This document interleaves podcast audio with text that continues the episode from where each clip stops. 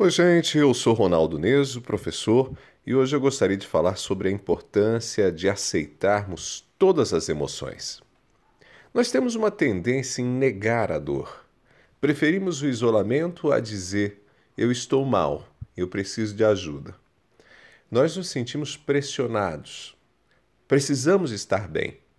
O discurso dominante é: você pode, você consegue, você controla a sua vida. Isso acaba fazendo com que a gente se sinta ainda mais frágil, fracassado. O mundo parece ser dos fortes, das pessoas bem resolvidas. Emoções boas, aceitas, desejadas são alegria, o entusiasmo, a motivação. Ninguém quer tristeza, ninguém quer desânimo ou medo.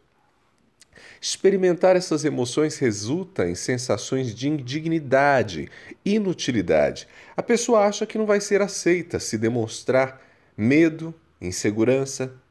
E a gente não quer ser tratado como coitadinho, no mundo que pede que você se posicione, que esteja sempre motivado. Eu posso assegurar que eu não gosto desse discurso. As pessoas são o que são, algumas um pouco mais resistentes à dor, ao sofrimento, outras mais sensíveis, e isso não tira o mérito de ninguém. A beleza está justamente na diversidade, na pluralidade de personalidades. É fundamental nos aceitarmos e aceitarmos as pessoas em sua completude. A negação da dor, silenciar as emoções, nos empobrece como humanos.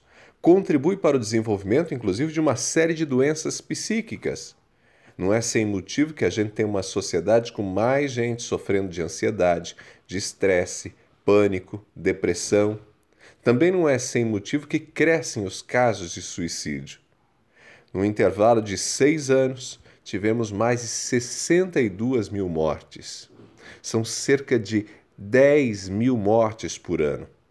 Sim, gente, nós precisamos cuidar mais das pessoas, cuidar mais da gente, cuidar mais do coração, cuidar mais das pessoas. Nós não somos máquinas, somos pessoas e pessoas sorriem, mas pessoas também sofrem. Pessoas querem colo, abraço, querem perceber que importam, que são relevantes para o mundo. Eu sou Ronaldo Neso, este assunto e outros tantos que tratam do cuidado de si na minha relação comigo e com o outro, você encontra no meu blog ronaldoneso.com. Também estou no Instagram, Twitter, Facebook LinkedIn.